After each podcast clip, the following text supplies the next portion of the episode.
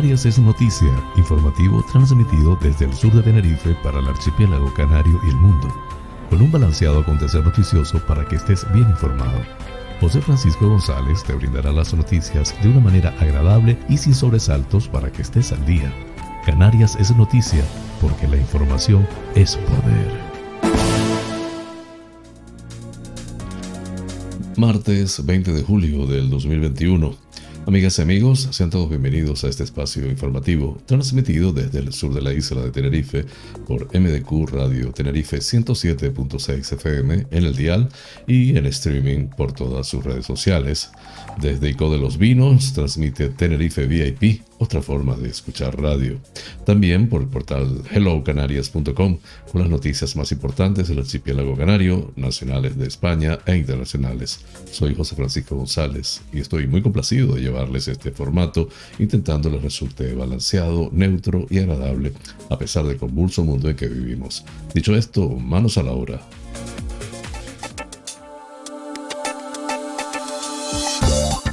Pensamiento del día.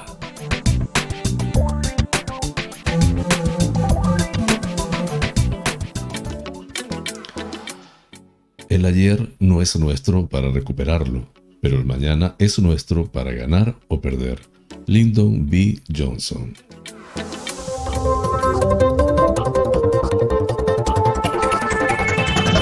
Flash informativo.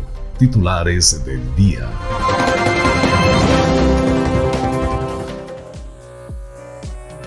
Pestana destaca que Canarias se acerca a los 4.000 agentes de Policía Nacional, permitiendo más capacidad operativa.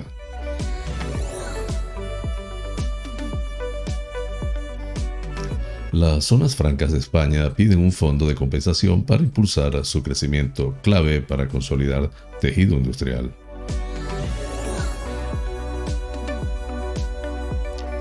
Los empresarios canarios creen que la administración no se ha adaptado y que los fondos europeos no serán suficientes.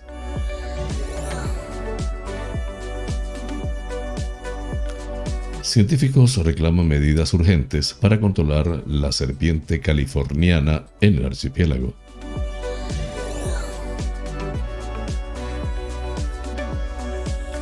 La Gerencia de Servicios Sanitarios de La Gomera inicia un cribado voluntario a residentes canarios que viajen a la isla.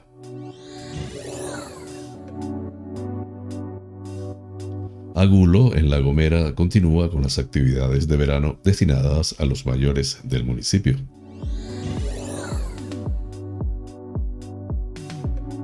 El Ayuntamiento de los Llanos de Aridane colabora con la edición de una nueva guía turística de La Palma.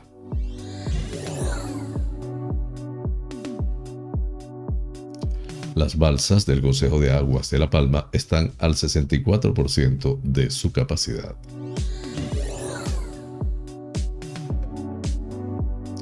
Condenan a Welling a indemnizar con 800 euros a dos pasajeros por un vuelo que canceló de Lanzarote a Zurich.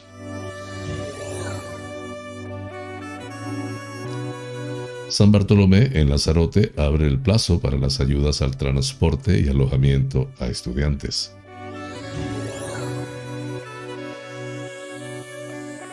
La aerolínea Jet2 vuelve a operar desde Inglaterra a Fuerteventura.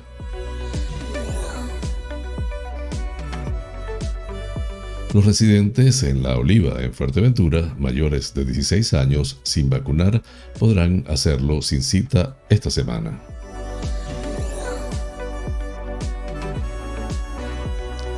Gran Canaria, única isla que mantiene la alerta por altas temperaturas.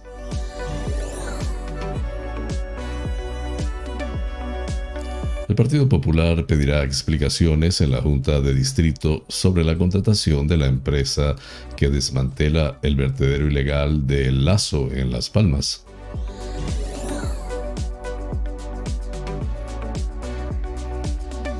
Virulento incendio de una vivienda en Castillo del Romeral, en Gran Canaria.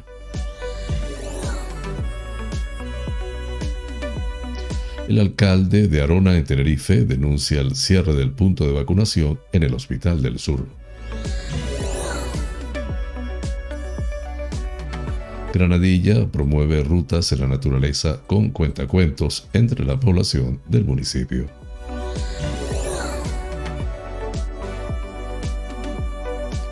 Arona abre el plazo para solicitar las ayudas directas para pymes, micropines y autónomos del municipio.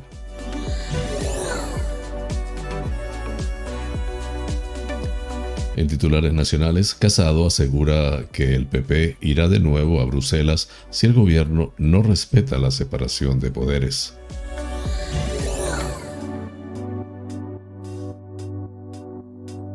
Un coche arrasa con las terrazas de varios restaurantes en Marbella.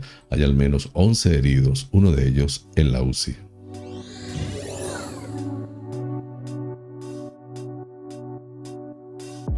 Los titulares internacionales, Reino Unido celebra su Día de la Libertad, su primer día sin restricciones, con los casos de coronavirus disparados. Por su parte, los Estados Unidos acusan a China de cometer actos cibernéticos maliciosos y comportarse de manera irresponsable. Así culminamos los titulares del día. Flash informativo. Noticias Comunidad Autonómica.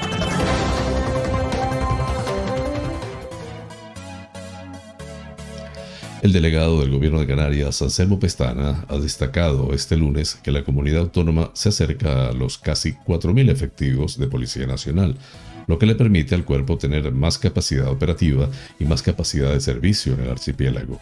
Canarias llegará así a casi 4.000 agentes después que en el último concurso de provisión de plazas le permitiera ganar 300 funcionarios. Lo que ha puntualizado Pestana es un refuerzo importante que se agradece porque las islas continúan cubriendo el catálogo de efectivos, siendo esta una buena noticia, ya que se recupera lo que se perdió en buena parte de la crisis económica en los años anteriores, prácticamente no hubo tasa de reposición.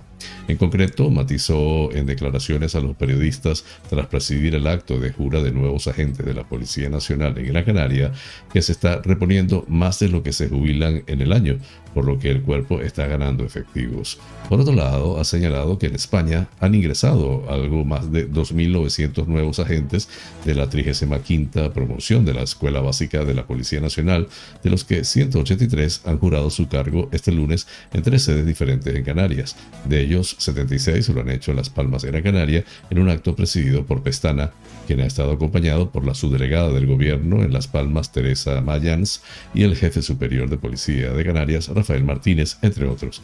Así, de los 183 nuevos agentes que han jurado su cargo en Canarias, 134 son hombres y 49 mujeres, mientras que en el caso concreto de los 76 que lo han hecho en Gran Canaria, 51 son hombres y 25 mujeres. Añadió que se está produciendo un nuevo rumbo en la Policía Nacional con el impulso de un plan estratégico para consolidarse a nivel nacional e internacional que tendrá entre sus objetivos la transformación digital para la lucha contra la ciberdelincuencia o la cooperación internacional, entre otros.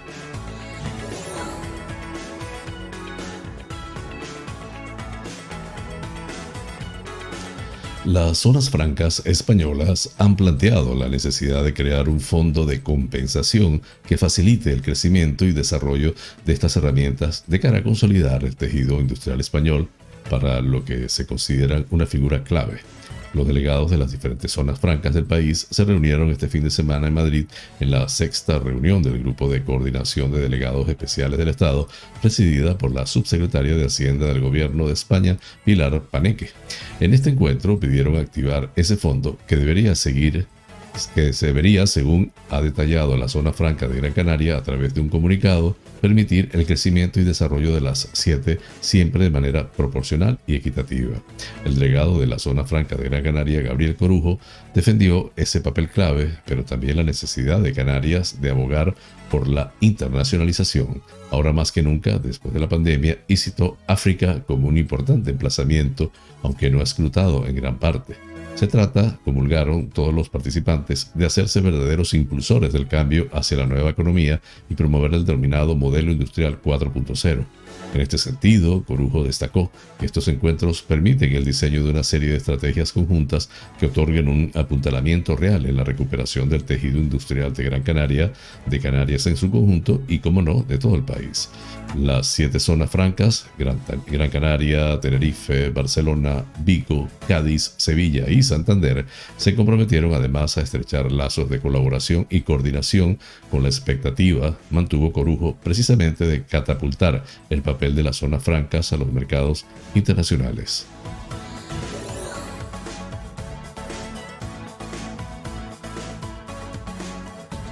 El presidente de la Confederación Canaria de Empresarios de Las Palmas, Agustín Manrique de Lara, ha asegurado que la administración no se ha adaptado a las circunstancias actuales devenidas de la pandemia, mientras que el secretario general de la COE Tenerife, Pedro Alfonso Martín, ha avisado de que van a faltar fondos europeos. Los empresarios canarios creen que la administración no se ha adaptado y que los fondos europeos no serán suficientes.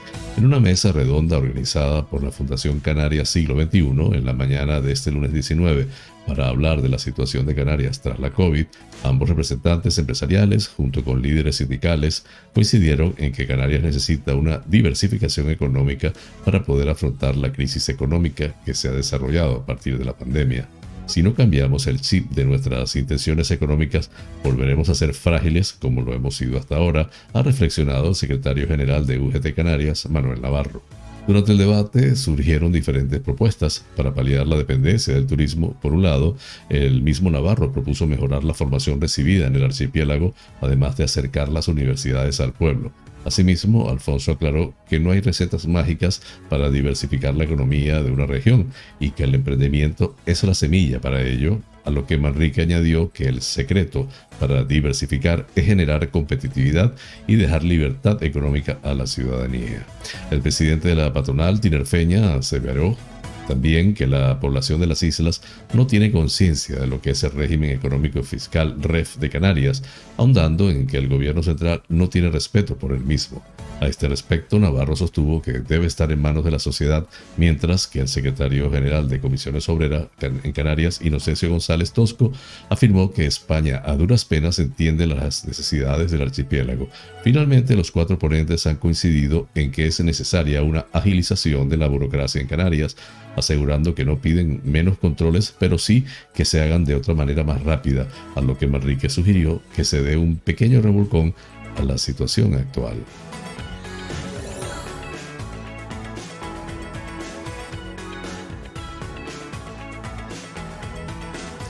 En un comunicado del Instituto de Productos Naturales y Agrobiología, INPA, CSIC se señala que Canarias presenta unas condiciones climáticas totalmente favorables para que la culebra real de California, Lampropeltis californiae, pueda expandirse por todos los hábitats e islas del archipiélago.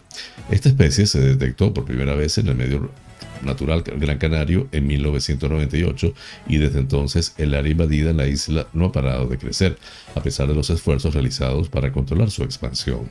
Explican que un equipo de científicos canarios, alemanes y estadounidenses, liderados por investigadores del IMNA-CSIC, ha demostrado que Canarias tiene unas condiciones climáticas totalmente favorables para esta culebra.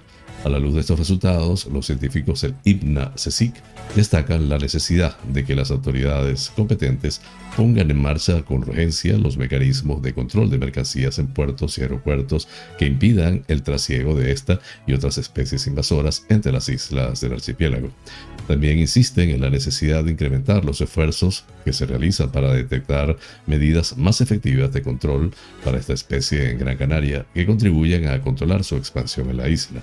Recuerdan que las especies exóticas invasoras constituyen hoy en día una de las principales amenazas para la conservación de la biodiversidad canaria y la culebra real de California podría convertirse en uno de los agentes más importantes de degradación del patrimonio natural de las islas si no se ponen en marcha medidas efectivas que frenen su expansión.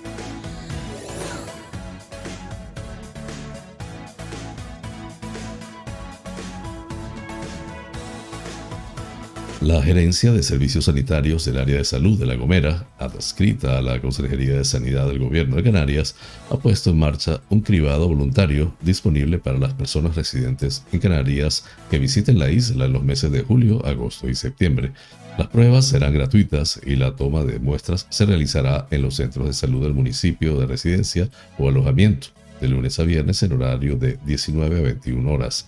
Para participar en el cribado, a la llegada a la isla se deberá acudir al punto de toma de muestras en el centro de salud del municipio de destino y acreditar la condición de viajero y residentes canarios, mostrando tarjeta de embarque y DNI.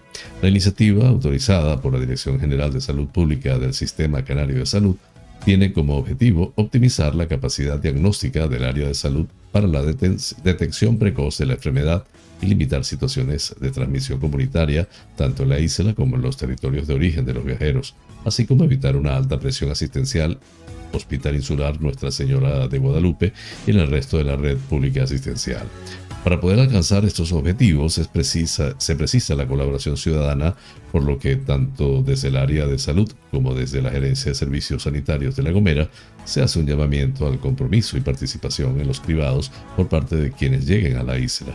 También se recuerda a toda la población en general la importancia de cumplir con las medidas de prevención y protección contra la COVID-19 establecidas.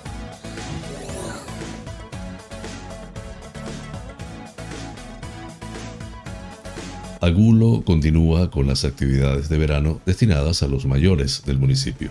El jueves 22 de julio comienza el programa Un verano para mayores, que contiene actividades que promueven las relaciones sociales y la calidad de vida de los mayores.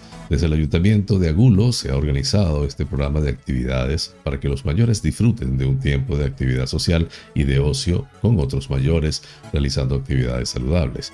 Las actividades incluyen un servicio de acompañamiento para recoger a los participantes en su domicilio, llevarles a la actividad y llevarles de regreso a su domicilio. El servicio de acompañamiento se prestará en todas las zonas del municipio de Agulo, zona de La Palmita, Las Rosas, Lepe y Agulo Casco. Las actividades se llevarán a cabo los jueves y martes durante los meses de julio y agosto. Una parte de las actividades consisten en la práctica de distintos ejercicios para trabajar la movilidad articular, la prevención de enfermedades circulatorias, los ejercicios de respiración se realizarán en un local municipal donde se eh, también, se promoverá un espacio de charla coloquio para compartir, compartir experiencias, miedos, inquietudes, creando un punto de encuentro y reunión. Este completo programa de actividades de verano está financiado con fondos propios del ayuntamiento y a través de la Consejería de Derechos Sociales, Igualdad, Diversidad y Juventud del Gobierno de Canarias a través de la subvención concedida a este ayuntamiento para reforzar los servicios que se prestan y favorecer la implementación de actuaciones de carácter extraordinario enmarcadas dentro de las prestaciones básicas de servicios sociales destinadas a la mejora de la calidad de vida de los sectores de población más desfavorecidos. En este caso, desde el Ayuntamiento de Agulo se sigue apostando por promover la calidad de vida de los mayores y se anima a estos eh, a disfrutar del programa Un verano para mayores.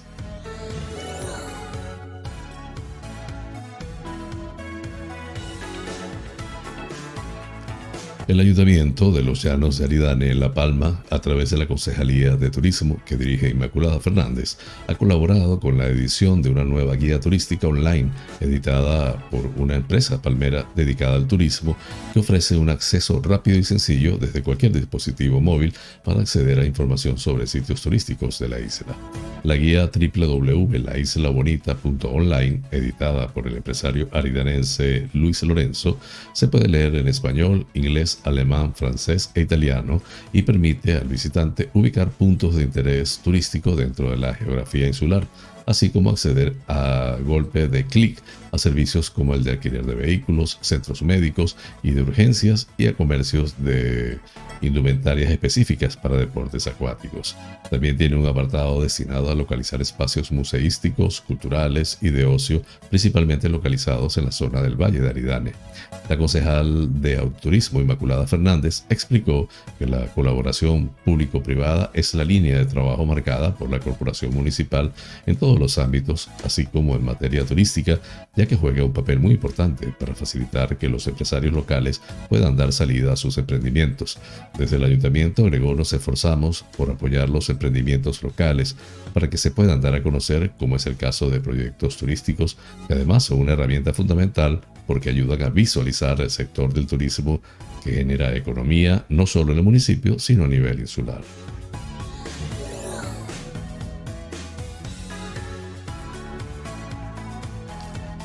Las balsas del Consejo de Aguas de La Palma están al 64% de su capacidad.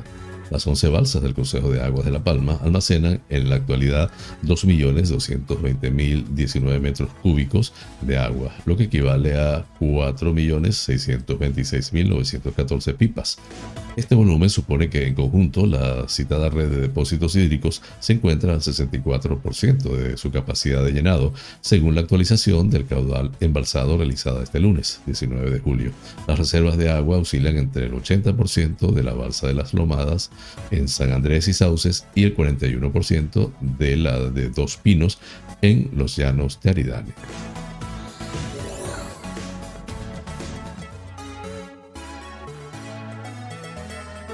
condenan a la aerolínea Welling a indemnizar con 800 euros a dos pasajeros por un vuelo que, canceló, que se canceló de Lanzarote a Zurich. Alegar causas meteorológicas para cancelar un vuelo no es motivo suficiente para eludir la indemnización que corresponde a los pasajeros. Eso es lo que ha resuelto un juzgado de lo mercantil de Barcelona, que ha condenado a Welling a indemnizar a dos pasajeros que vieron cancelado su vuelo desde Lanzarote a Zurich. Ante la negativa de la empresa a compensarles, esta pareja decidió acudir a los tribunales, que ahora les han dado la razón. El fallo establece que deberán recibir 400 euros cada uno, más los intereses legales correspondientes desde que ocurrieron los hechos y hasta que la empresa realice el pago. Ha incurrido en mora en el cumplimiento de su obligación, subraya la sentencia que concluye que Welling estaba obligada a haber pagado esa indemnización desde el principio.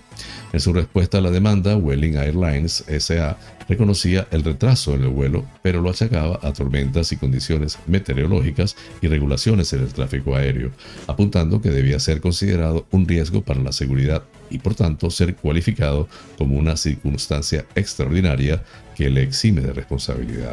En este caso, la sentencia comienza dejando claro que la existencia de tormentas o malas condiciones meteorológicas en modo alguno se considera circunstancia extraordinaria de cara a liberar a las compañías aéreas de la indemnización por cancelaciones o retrasos. Además, apunta que la demandada solo aportó unos documentos que acreditan que hubo fuerza de viento muy superior a la indicada como segura por el fabricante del modelo de la aeronave, pero sin embargo no pudo detallar ningún otro vuelo que fuera cancelado ese día por ese motivo.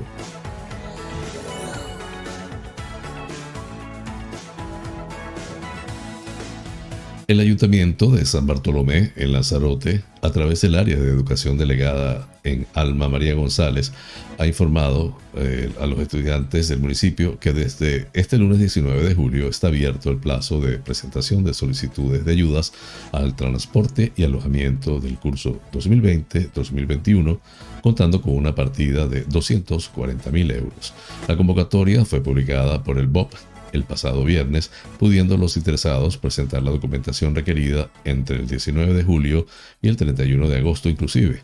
Ante cualquier duda o consulta pueden contactar con el Departamento de Educación en los teléfonos 928-522-974 o 928-520-128, extensión 1613 o a través del correo educación arroba sanbartolomé.es.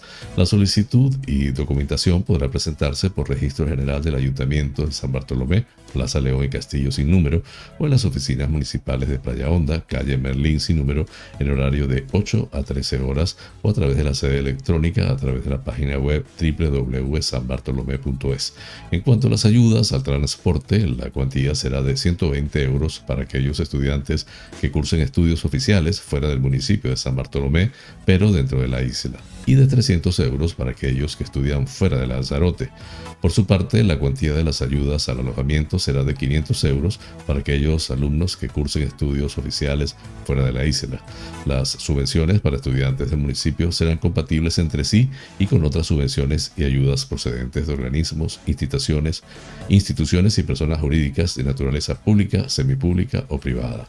Al ser consideradas compatibles la línea 1 de ayuda al transporte y la línea 2 de ayuda al alojamiento, el estudiante podrá ser beneficiario de una o dos líneas de subvención elegida, 800 euros, siempre que cumpla con los requisitos exigidos, exigidos y lo manifieste en el anexo de la solicitud.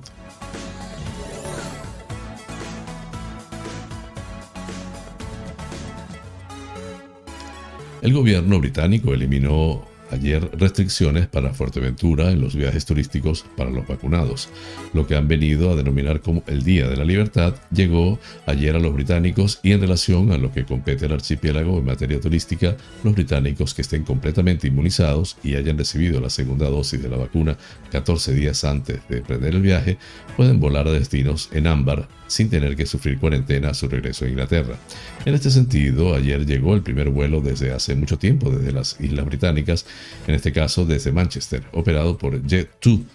Hay que cumplir con un estricto sistema de test que encarece el viaje, pero al menos desaparece la traba de la cuarentena para viajar a muchos de sus destinos favoritos, como Fuerteventura.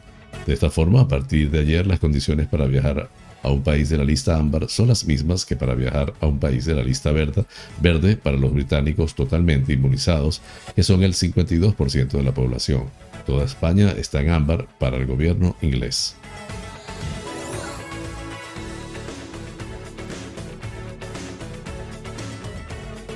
La Consejería de Sanidad del Gobierno de Canarias, a través del área de salud de Fuerteventura, informa que los residentes en la Oliva mayores de 16 años que aún no hayan sido vacunados contra la COVID-19 podrán hacerlo y recibir la primera dosis de la vacuna sin necesidad de tener cita previa. Así, este miércoles día 21 de 10 a 13 horas y el jueves 22 de julio entre las 15 y las 19 horas se vacunará en el punto de vacunación instalado en el centro de día Josefina Pla. Este, esta iniciativa se dirige a las personas nacidas en 2005 o antes para culminar el proceso de inoculación de la primera dosis de la vacuna entre la población diana mayor de 16 años. En este punto de vacunación deberán presentar la tarjeta sanitaria y DNI o NIE y se les administrará la vacuna correspondiente en función a su grupo de edad, conforme lo establecido en la estrategia de vacunación frente a la COVID-19. Con esta iniciativa, la Gerencia de Servicios Sanitarios de Fuerteventura busca agilizar la inoculación de vacunas a la población mayor de 16 años para a continuación seguir avanzando en el calendario establecido y alcanzar el objetivo de tener al 70% de la población diana de la isla vacunada contra la COVID-19 antes de que termine el mes de julio.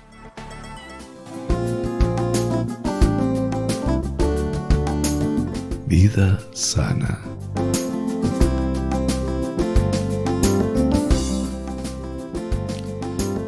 Las plantas medicinales pueden ayudarnos con pequeñas dolencias y además nos, o en pequeñas dolencias y además nos proporcionan un jardín lleno de aroma que revive a cualquiera. Son fáciles de utilizar para curar dolencias comunes en casa y no requieren mucho esfuerzo a la hora de buscarlas, cultivarlas o recolectarlas. A continuación, algunas a tener en cuenta. Lavanda. La lavanda es más que una planta medicinal que se caracteriza por sus propiedades calmantes, Además, su aceite esencial es muy beneficioso para la salud. Seguidamente, aloe vera. Aloe vera. Aloe vera es una planta medicinal refrescante y cicatrizante, originaria de África tropical, donde se ha utilizado como antídoto del veneno en heridas de lanzas emponzoñadas. Continuamos con el romero. El romero es una de las plantas medicinales más versátiles. Por ejemplo, tiene propiedades antiinflamatorias, sirve para combatir la caspa y repele los mosquitos, entre muchas otras. En el cuarto lugar, manzanilla. La manzanilla es nativa de Europa, Oriente Próximo y la India y se utiliza para desórdenes digestivos o nerviosos y para ungüentos antiinflamatorios. El puesto número 5, menta. La menta piperita es una planta medicinal digestiva, analgésica y antiséptica. También constituye un excelente descongestionador, descongestionador nasal. En el lugar número 6, la caléndula. La caléndula es una de las hierbas medicinales más populares y versátiles. Se ha dicho tradicionalmente que levanta el ánimo. En el 7, el diente de león. El diente de león es una planta medicinal de la que se aprovechan hojas y raíz en remedios naturales como diurético, suave laxante y desintoxicante hepático. En el puesto 8, la ortiga. La ortiga, una planta de lo más familiar y abundante, es una hierba medicinal rica en minerales y, estimulante circulatoria. Finalizamos con el ajo. El ajo Allium sativum es un potente antivírico inmunoestimulante que protege de infecciones. Flash informativo. El tiempo en Canarias.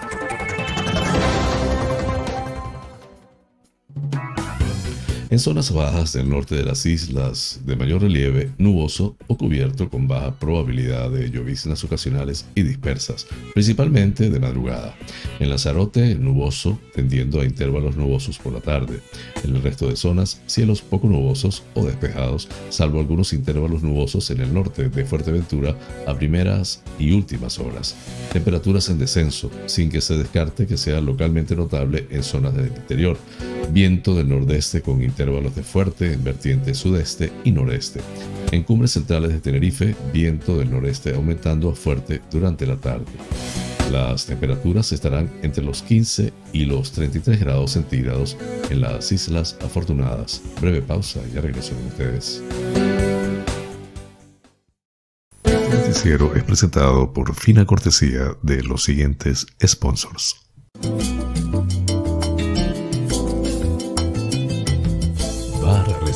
Restaurante Loco, un oasis en el centro de San Isidro. Cocina tradicional y fusión especialidad en arroces y paellas, carnes a la brasa, pescados frescos, pastas y pizzas, ricos postres caseros y unas ensaladas de antología.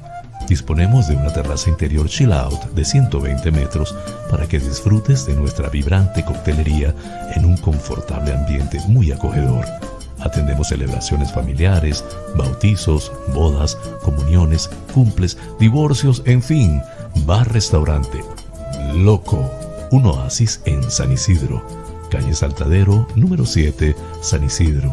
Teléfono 922 36 7986.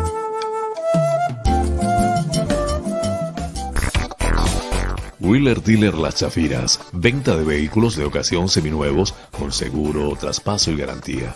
Recibimos tu actual vehículo como parte de pago con una tasación justa. En traspasos y matriculaciones de autos de otros países somos expertos. Déjanos el papeleo y disfruta tu coche al máximo. Además, en Wheeler Dealer Las Chafiras hacemos mantenimiento pre-ITV, mecánica ligera, cambio de aceite y filtro de tu coche con un servicio profesional y a precios inigualables. Visítanos en Avenida Tembel 49 Las Chafiras. Teléfono 922-736-451 visítanos en www.wheelerdealertenerife.com. Wheeler Dealer Las Chafiras. Ven, conócenos y compruébalo.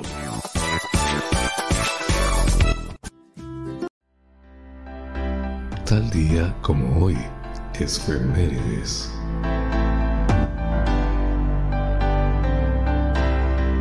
El 20 de julio de 1973 fallecía en Wollongong, Hong Kong, China, el artista de artes marciales, escritor y actor chino Bruce Lee. Entre sus obras más destacadas se encuentran El Tao del Jet Kong Do o Ocho Puertas Internas del Dolor. Como actor, su carisma contagió a millones de seguidores en todo el mundo, extendiendo la fama de las artes marciales por doquier. Operación Dragón, Puño de Furia, El Regreso del Dragón o Juego de la Muerte se encuentran entre sus películas más aclamadas. Lee falleció a los 32 años por un edema cerebral de causa desconocida. Flash informativo, provincia Las Palmas de Gran Canaria.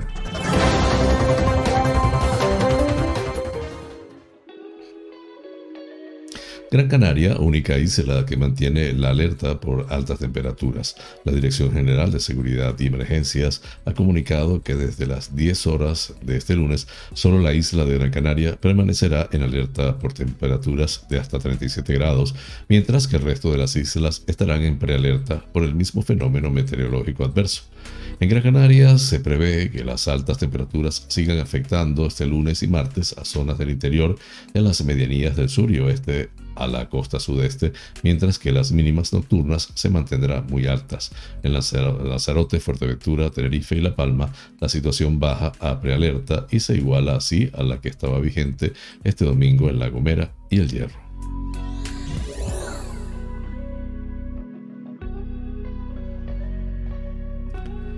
El PP de Las Palmas de Gran Canaria ha anunciado este lunes que durante el transcurso de la Junta de Distrito Vegueta Conosur Tafira, que tendrá lugar este viernes, solicitará una explicación detallada de la fórmula de contratación de la empresa que está desmantelando el vertedero ilegal creado por el ayuntamiento en el barrio de El Lazo.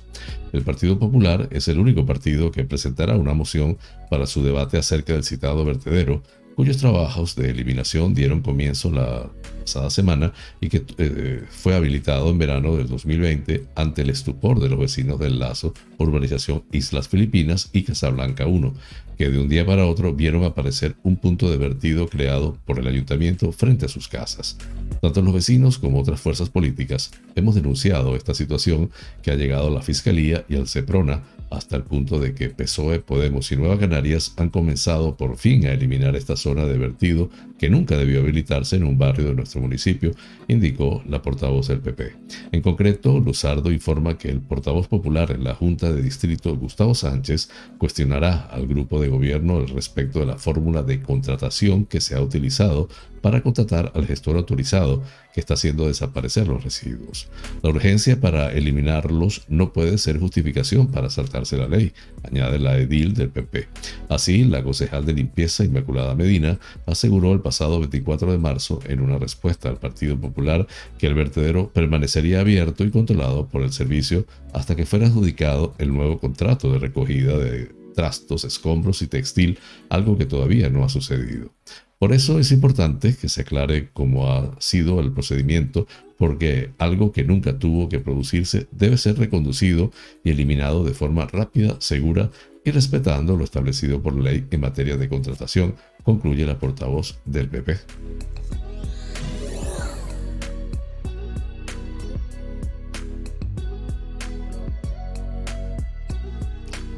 Un virulento incendio afectó a primera hora de la tarde de ayer a una vivienda ubicada en la calle Honorato Martín Cobos, ubicada en el barrio de Castillo del Romeral, en el municipio gran canario de San Bartolomé de Tirajana. El humo del incendio fue visible desde la playa del Águila a varios kilómetros de distancia. Al lugar acudieron unidades de bomberos de San Bartolomé de Tirajana, gente de la Policía Local y de la Policía Nacional y dos ambulancias del Servicio de Urgencias Canario, una de soporte vital básico y otra medicalizada. Como consecuencia del intenso humo y el virulento fuego, dos personas que estaban en el interior de la vivienda resultaron heridas. Un hombre de 52 años de edad que en el momento inicial de la asistencia presentaba quemaduras en miembros superiores de carácter leve, atendido in situ y un joven de 17 años de edad que en el momento inicial de la asistencia presentaba quemaduras en miembros superiores de carácter leve y también fue atendido en el lugar de los hechos.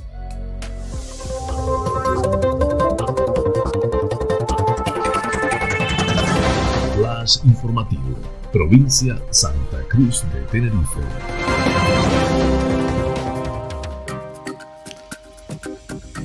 El alcalde de Arona, José Julián Mena, ha criticado en su cuenta de Facebook la decisión de Sanidad de cerrar sin planificación previa el punto de vacunación instalado en el Hospital del Mojón y la derivación de pacientes desde este y otros municipios de la comarca sur hasta el área metropolitana. Esta decisión, hecha pública por sorpresa y sin previo aviso el domingo, obligó a derivar a cientos de personas de la propia Arona y del conjunto de la comarca del área metropolitana a decenas de kilómetros de sus casas. José Julián Mena ha hecho público un vídeo en el que se puede ver la sobrecarga de trabajo que se produjo en el magma ante esta situación, llevando un gran número de personas a permanecer en cola bajo el sol. Una vez más, la comarca sur ha sido el epicentro de las carencias sanitarias, con un punto de vacunación en el Hospital del Mojón cerrado en plena expansión de la pandemia de, de COVID-19, explica Meno. Mena, si pedimos responsabilidad a nuestros vecinos, ha añadido, es para dar ejemplo y mejorar la atención y el sistema de vacunación, que es fundamental para reactivar el turismo, el comercio y la hostelería.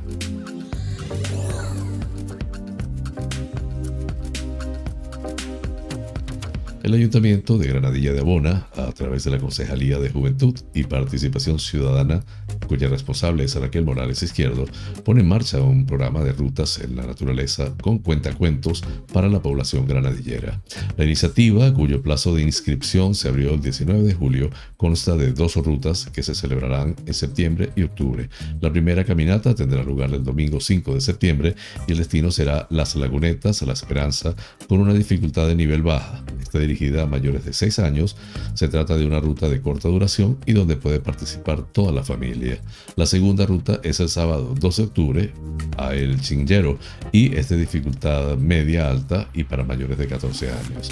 Sendas rutas contarán con la actividad complementaria de cuentacuentos. El plazo para inscribirse y participar en este programa municipal de actividades está abierto y se dirige principalmente a los empadronados en el municipio. Las inscripciones deben realizarse a través de las oficinas del Servicio de Atención Ciudadana SAC o de forma online en la web municipal www.granadilladeabona.org. El precio por persona y sendero es de 8 euros e incluye guía, transporte y seguro.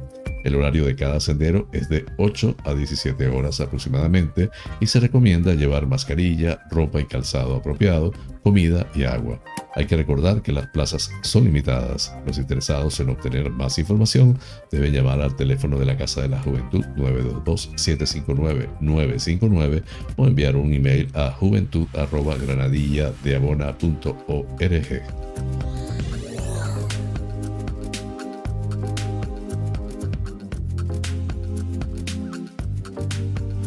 El Ayuntamiento de Arona, a través del área de promoción económica y empleo, ha abierto este lunes el plazo para solicitar las ayudas directas para pymes, micropymes y autónomos, con un presupuesto de 1.600.000 euros, un incremento del 60% con respecto al año pasado. El plazo de solicitud es hasta noviembre. Se trata de un paquete de subvenciones que forman parte del plan Activa Arona y con el que se pretende proteger y apoyar al tejido empresarial del municipio. En los próximos días también se publicarán las ayudas directas al sector del taxi, que ha visto incrementada su cuantía en más del doble en comparación con el año anterior, pasando de 200.800 a 502.000 euros. Esto supondrá una subvención por licencia de 2.000 euros. La cuantía de las ayudas se divide en cuatro tramos. 3.000 euros para pymes con un número de trabajadores de 10 a 50. 2.500 euros para autónomos y micropymes que tengan de 6 a 9 trabajadores. 2.000 euros si tienen entre 1 a 5 empleados y 1.500 euros si no tienen trabajadores a su cargo.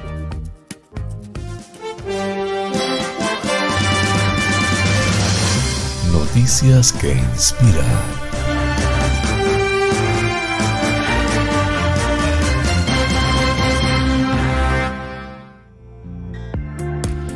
Michael J. Fox, el famoso actor de 59 años, hizo público el 13 de abril que su perro Gus, de 12 años, quien lo acompañó durante la etapa más oscura de su enfermedad, falleció. Para Fox, su perro fue un compañero en su batalla contra la enfermedad de Parkinson y lo describió en su libro. No rescaté a Gus. Se puede argumentar que él me rescató, pero sería demasiado modesto para hacer esa afirmación, dijo Fox. El actor recordó cuando en 2018 tuvo que aprender a caminar tras someterse a una cirugía donde le extirparon un tumor de la médula espinal y Gus lo estaba esperando en la puerta cuando regresó a casa del hospital en silla de ruedas, según la CBAs. Él daba vueltas alrededor de la silla de ruedas de este tipo bajo con su wow wow wow y se sentó frente a la silla de ruedas justo frente a mí. Me miró y me dije, vas a estar bien. Sabes que no importa tu situación, no importa lo que sientas, este animal está contigo y está conectado contigo. Y tú lo sientes. Es un multiplicador de fuerza, agregó la estrella. Fox explicó que las enfermedades crónicas pueden aislar a la gente y que una mascota puede ayudarte en el proceso de la enfermedad. Tu instinto cuando tienes una enfermedad crónica es a veces aislarte y hacer tu mundo lo más pequeño posible para que no tengas mucho con lo que lidiar, pero un perro te abrirá, confesó el actor. Fox relató que el proceso de recuperación de la cirugía fue el más oscuro de su vida y por esa razón se ha convertido en un eterno agradecido de la vida. El optimismo está realmente arraigado en la gratitud y Gus seguramente será parte de esa premisa. Fuente de Epoch Times en español. Flash informativo. Noticias nacionales.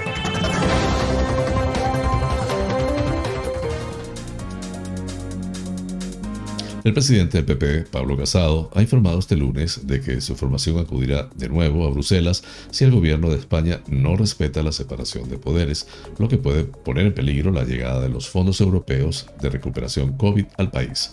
Si Podemos vuelve a hacer que el gobierno intente cambiar las mayorías en la elección de los vocales del Consejo General del Poder Judicial, acudiremos otra vez a Bruselas y avisó Sánchez será el responsable de perder los fondos europeos, ha asegurado el presidente del PP durante su intervención en un acto celebrado en Ávila con el título de Concordia, Constitución y Patriotismo.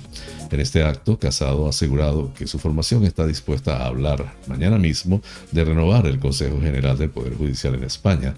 De este modo, Casado ha negado que el PP esté bloqueando este proceso, algo que ha atribuido a argumentos goebelianos del gobierno. No obstante, para abordar esta renovación del Consejo General del Poder Judicial, Casado ha advertido de que el PP exigirá que se cumplan dos máximas el mandato de la Constitución y de la Unión Europea, algo que en estos momentos el gobierno de Pedro Sánchez no está cumpliendo, según el Popular. Concretamente, Casado ha asegurado que es insoportable que en un Estado democrático se mantenga a una fiscal general con el carnet de partido del gobierno, que se ataque al Tribunal de Cuentas y al Tribunal Supremo por sus sentencias del proceso independentista catalán y ahora se ataque al Tribunal Constitucional por decir que el estado de alarma no se ajustó al marco legal. De este modo, el Popular ha exhortado a Sánchez a salir ante los medios de comunicación y decir ¿Por qué quiere elegir a dedo a los jueces? Algo que Casado ha atribuido a la estrategia que tiene el gobierno de subvertir los poderes del Estado para encajar su plan para Cataluña.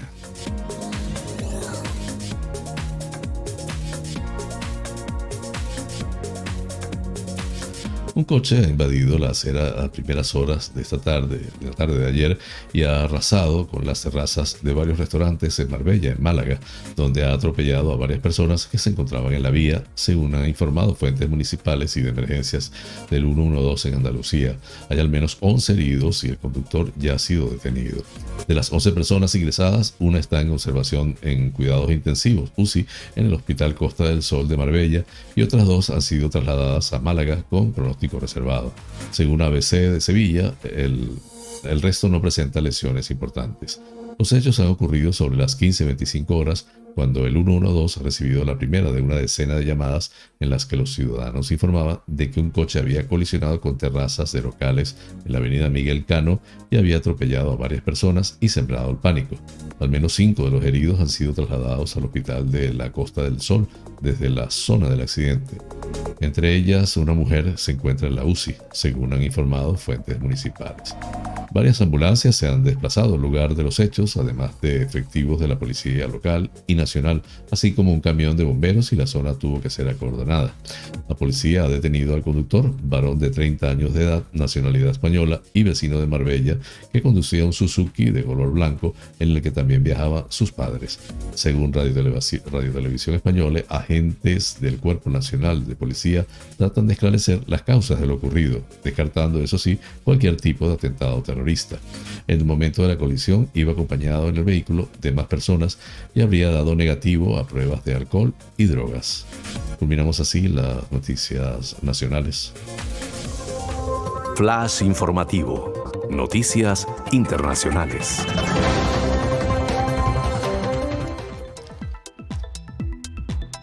El Reino Unido eliminó desde este lunes, llamado Día de la Libertad, las últimas restricciones legales por la pandemia y el uso de las mascarillas ya no es obligatorio en locales como restaurantes o pubs, pese a que los contagios diarios continúan rondando los 50.000. El primer ministro británico Boris Johnson, confinado al igual que el titular de Economía Rishi Sunak, tras haber estado en contacto con el responsable de sanidad Sahid Javid, positivo por COVID-19, ha instado a la ciudadanía a que se comporte con cautela. Según los últimos datos oficiales divulgados ayer, el conjunto del país registró otras 48.161 nuevas infecciones por COVID-19 en las últimas 24 horas y otras 25 muertes por la enfermedad. La comunidad científica se muestra contraria al fin de las restricciones desde ayer ya no habrá límites por ley en el número de personas que puedan juntarse en espacios cerrados o asistir a eventos, mientras que los locales nocturnos abrieron sus puertas ya en la medianoche. La utilización de mascarillas se recomendará en algunos lugares, si bien ya no serán obligatorias. La retirada de las restricciones se acomete pese a que la comunidad científica se muestra contraria y se prevé que las infecciones en el país, que rondan ahora los 50.000 positivos diarios, alcanzarán los 200.000 casos al día a finales de verano.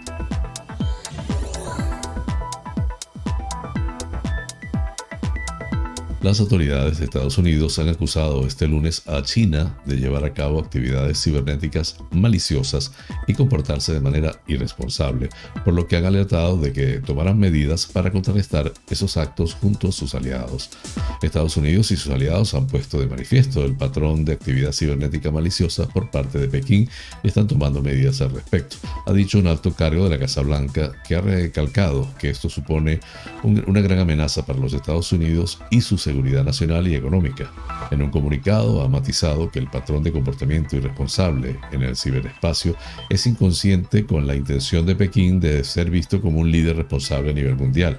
Sin embargo, ha asegurado que trabajar en forma conjunta permite compartir información sobre amenazas en el ciberespacio a nivel de inteligencia.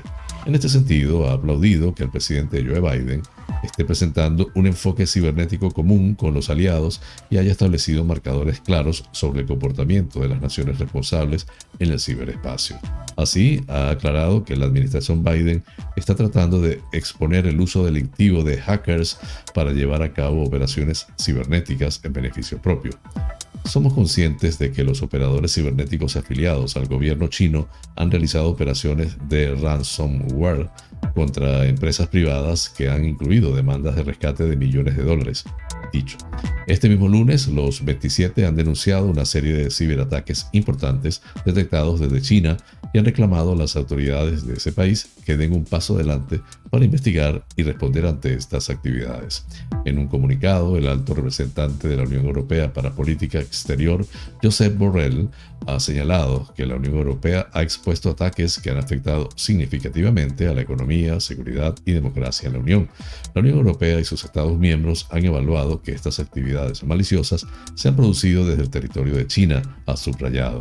Sin embargo, el bloque europeo evita señalar a las autoridades del gigante asiático y los atribuye a dos grupos de hackers que operan desde el territorio chino y se dedican al robo de propiedad intelectual y al espionaje. Con este tema culminamos las noticias internacionales.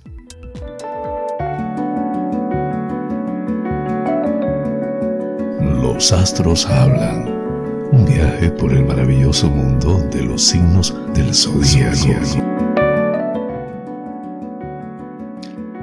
Aries. Es importante que profundices en tus relaciones y que aproveches la buena onda que puede generar alrededor de tus acuerdos y tratos con otras personas con las cuales mantienes actividades y asociaciones. Es necesario que puedas llegar a tratos benéficos para todos. Tauro, es un día para utilizar tus capacidades de interactuar de una manera armoniosa y abierta con otras personas. Tanto podrás hacerlo para intercambiar conocimientos y llegar a pactar acciones como para poder ayudar a alguna persona de tu alrededor que necesita de consejos y cariño. Géminis, es un momento muy importante para sentirte bien contigo y con tu manera de obrar y de llevar a cabo tus asuntos. Podrás materializar todo con mayor calma y equilibrio y además tus grandes ideas creativas saldrán a la luz de una forma más sencilla. Cáncer. Es un día en el cual podrás sentirte con mayor felicidad interior. Tu gran creatividad será muy impactante para los demás, ya que la, mostrarás y, gustará mucho. Ello te hará sentir que estás estabilizando muchos asuntos de tu vida que son importantes. Leo, en este día necesitas organizar temas familiares y principalmente los que están relacionados con la economía y la salud. Ha llegado el momento de aprender a organizar reuniones colectivas de una manera eficaz y brillante. Podrás tener muchas ideas geniales.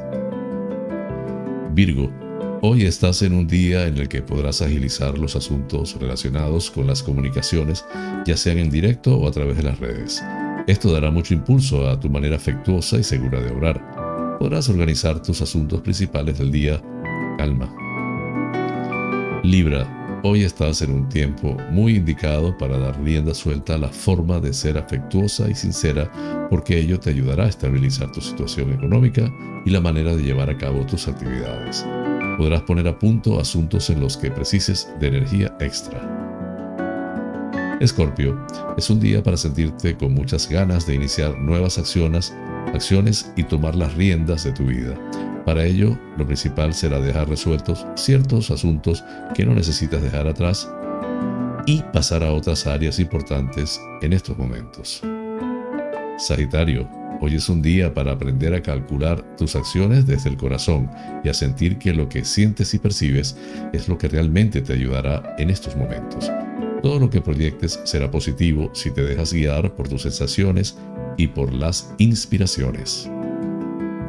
Capricornio, hoy podrás realizar tus metas con mayor dinamismo y a la vez destacarás en todo lo que lleves adelante porque tendrás la gran compañía de personas que te quieren y que te acompañan en todo momento. Podrás disfrutar de lo que la vida te ofrece. Acuario, es un día especial para conocer otras personas que entrarán en tu círculo de amistades y eso cambiará tu destino y parte de tu vida. Te darás cuenta de lo que verdaderamente es importante para ti y construirás una nueva escala de valores. Piscis, hoy es un día para notar que tus grandes ideas son parte de tus potenciales ocultos. Si los llegas a descubrir totalmente, estarás en un momento álgido de tu vida porque te darás cuenta de que tienes mucho material que aún no has utilizado.